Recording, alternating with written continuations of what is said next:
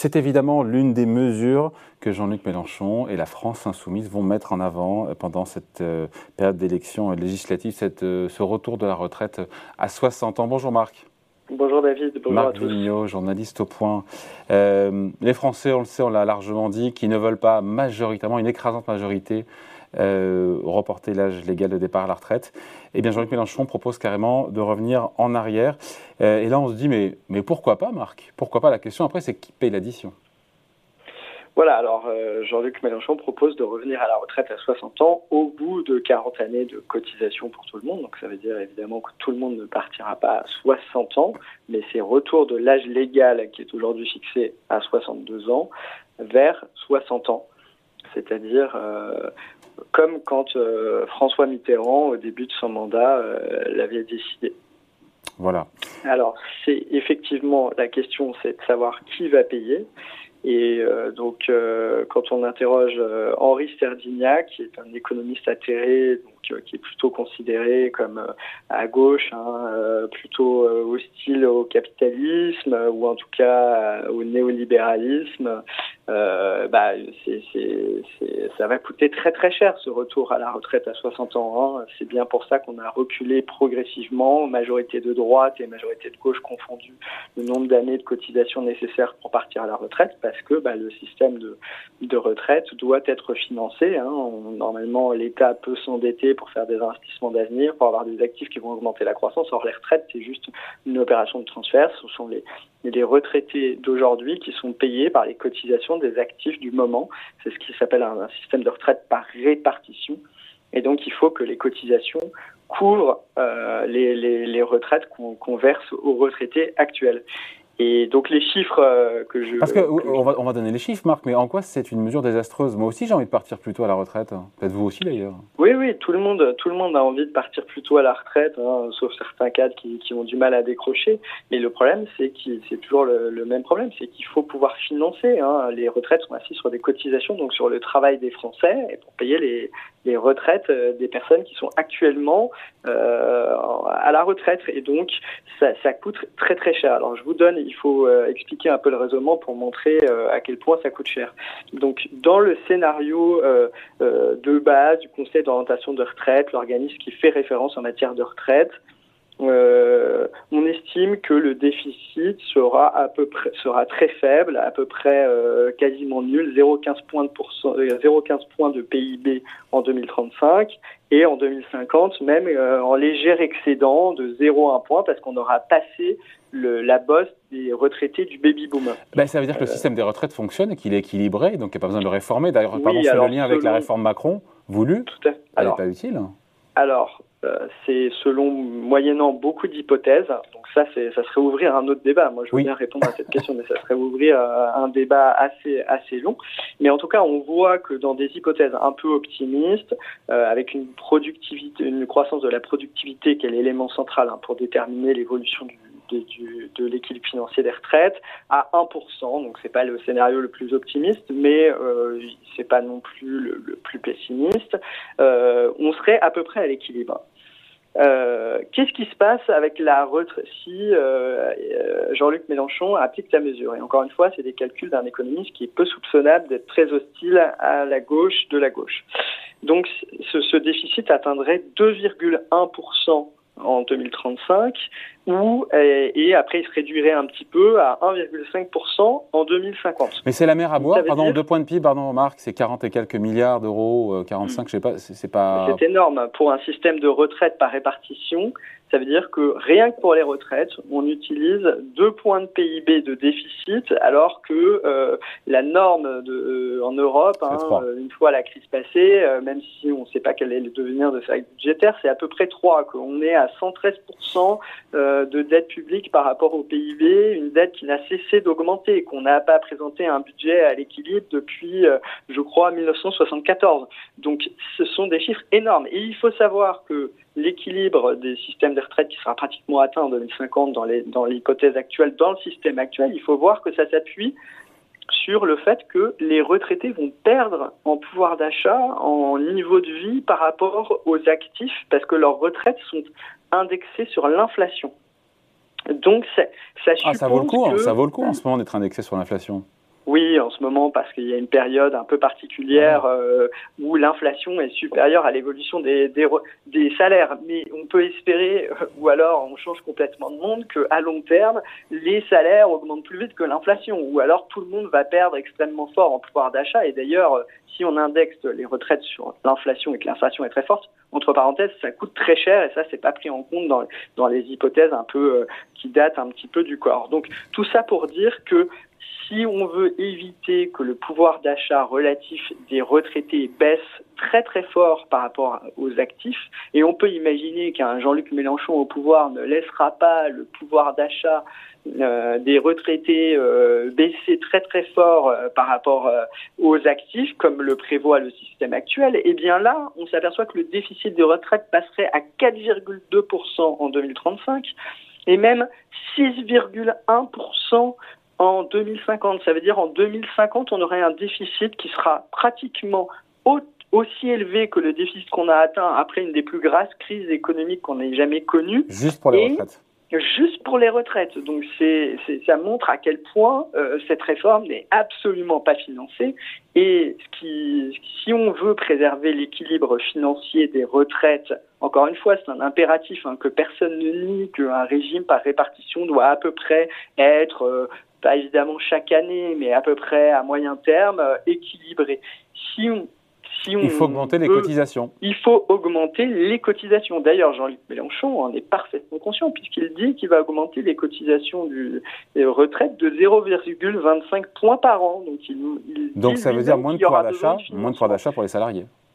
Ça veut dire moins de pouvoir d'achat pour les salariés si, c'est, si on choisit la voie des cotisations salariales. Et évidemment, Jean-Luc Mélenchon devrait plutôt choisir d'augmenter les cotisations patronales, ce qui veut dire qu'en en fait, on s'en prendrait à la compétitivité de l'entreprise. Mais ce qu'il faut bien voir, c'est que son augmentation prévue de cotisations sociales n'est absolument pas suffisant pour, euh, pour financer sa réforme.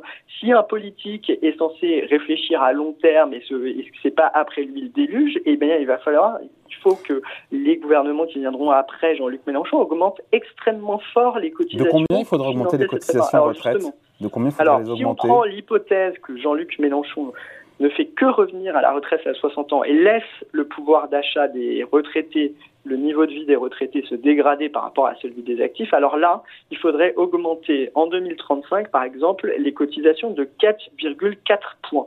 Ça fait pour un salarié qui est payé 2000 euros net par mois, ça ferait 131 euros de perte euh, sèche mensuelle. Alors évidemment, sauf si c'est une cotisation patronale sauf si c'est une cotisation patronale. Mais prenons l'hypothèse, ou alors ça veut dire que l'entreprise devra payer 4,4 points de, cotisation supplémentaire. Elle devra payer pour que le salarié touche autant 131 euros supplémentaires. Euh, donc pour euh, ce niveau de salaire, 2000 euros net par mois, euh, ça fait 131 euros. Alors évidemment, ce salarié, d'ici 2035, il va bénéficier de hausse de salaire. Hein. Donc d'ici là, il gagnera plus, mais enfin quand même, à la fin du mois, on lui retirera 131 euros. Ça, c'est en 2035. En 2050, la, somme reste à peu près stable. C'est euh, à peu près le même montant, c'est 3,8 points. C'est, ça représente sur une fiche de paie ou pour l'entreprise 132 euros à payer. Mais là où ça commence à, la facture monte, monte extrêmement fort, c'est si on veut préserver, encore une fois, le pouvoir d'achat relatif des retraités par rapport aux actifs. Et honnêtement, il y a peu de monde qui pense qu'on peut laisser se dégrader le pouvoir d'achat des retraités euh, relativement aux actifs aussi fort que ce qui est prévu dans le système actuel. Hein. C'est bien pour ça d'ailleurs qu'Emmanuel Macron, lui, il veut allonger les carrières, hein, parce que quelque part, si on allonge les carrières, eh ben, on pourra préserver un meilleur niveau de retraite. Hein. Plus on cotise et plus on a un meilleur niveau de retraite, ça paraît évident.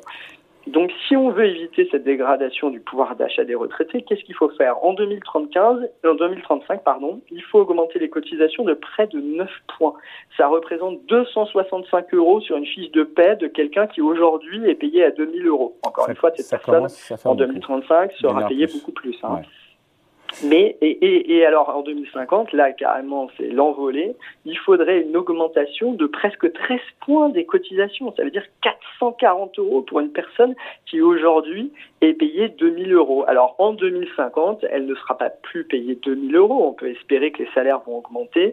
Euh, si c'est une augmentation moyenne de 1% par an, comme le prévoit le, le Conseil d'orientation des retraites, ça veut dire que cette personne sans réforme, euh, serait payé 2560, euh, 2696 euros. Ça serait, même, ça serait une, perte de pouvoir d'achat de 25% quand même. Hein. Euh, alors, 2696 euros et on enlèverait 440 euros. Donc voilà, je vous laisse imaginer ce que ça peut faire quand on est censé être payé 2700 euros net et qu'on va se retrouver avec mm. 440 euros de moins. L'objectif, c'est de, dire, on est, enfin, c'est pas ni pour ou contre la retraite à 60 ans. Cette vidéo, si on l'a fait, cette, euh, ce sujet, c'est de se dire, voilà, partons du principe, voilà, on retrouve 80-60 ans, combien ça coûte et qui paye. Et là, on voit effectivement que pour préserver le pouvoir d'achat des retraités, pour encore une fois partir plus tôt avec quarantaine de cotisations, euh, la facture, si on fait le cumul bout à bout, effectivement, ça fait beaucoup d'argent. Hein. Voilà, surtout dans un contexte où, par ailleurs, Jean-Luc Mélenchon nous dit qu'il faut énormément de dépenses, publi de publiques. 250 milliards de, plus par voilà, an jusqu'en 2027 on va voir l'accord euh, l'accord exact avec les autres formations de gauche, mais dans son programme initial, il nous parle de 250 milliards d'euros de, dépenses publiques par an à partir de 2027 nécessaires. Donc, est-ce qu'on doit griller autant d'argent public, puisque finalement c'est ça, on va dépenser beaucoup plus d'argent public uniquement pour le système de retraite. Encore une fois, euh, même les économistes les plus à gauche disent qu'un système de retraite, ça doit être financé par des cotisations qui doivent payer des prestations, des pensions de retraite. Et donc, à long terme, elle ne peut pas être, ça ne doit pas être durablement déséquilibré. L'État a tout intérêt à s'endetter pour financer des actifs qui vont augmenter la richesse euh, future et euh, ce qui permettra de rendre l'endettement que veut actionner euh, Jean-Luc Mélenchon, l'endettement soutenable. Là, les, retraites, c'est un endettement Il y a aussi la pension minimum. abyssal et non soutenable. Il y a aussi la pension minimale à 1400 euros qu'on aurait pu aussi évoquer. Qu'est-ce qu'il dit au final, votre économiste atterré hein, évidemment. Henri Stardignac, qui est classé à gauche de la gauche Qu'est-ce qu'il en dit, encore une fois, de cette euh, réforme des retraites à 60 ans. Lui, il dit simplement que euh, il a juste fait les calculs, c'est-à-dire qu'il constate que c'est très difficile et il dit ce n'est pas la priorité en termes de dépenses publiques, il y a beaucoup d'autres euh, besoins à financer. Après, il dit ça peut être un choix politique. Si on veut euh, taxer très très fort les riches, augmenter euh, beaucoup l'imposition, si on veut changer totalement le système économique, on peut imaginer que ça soit possible euh, ça, c'est ce qu'il nous a dit après, parce qu'il n'était pas très content de la couverture du point qui était euh, assez hostile à, Jean-Luc Mélenchon. Mais euh, enfin voilà. Là, ce sont ses calculs, encore une fois. Hein. C'est pas les vôtres, ce sont les siens. Hein. Voilà, ce sont exactement, ce sont ses calculs. C'est justement le principe de, cet article. Ne pas prendre un économiste hostile par principe à Jean-Luc Mélenchon, hostile à une logique euh, très à gauche, etc. Mais euh, prendre un économiste qui fait des calculs sérieux, qui connaît très bien son sujet et qui constate que, bah voilà, cette réforme coûte extrêmement cher et qu'on on peut raconter des choses aux électeurs, leur, présenter des mesures qui évidemment leur semblent très attractives, mais qu'il faut qu'ils aient conscience des conséquences à long terme de leur choix. Et donc, euh, bah, je, crois que c'est ce qu'on a fait dans le journal avec les calculs d'Henri Sterdignac. Et euh, voilà, il nous dit clairement que euh, si on veut financer la transition énergétique, peut-être qu'il faut que quand même on arrive à financer les retraites sans recourir à l'endettement et au déficit. Voilà donc à retrouver dans le magazine Le Point de cette semaine qui est encore disponible en kiosque. On voit la couverture, ça c'est j'imagine la couverture de demain.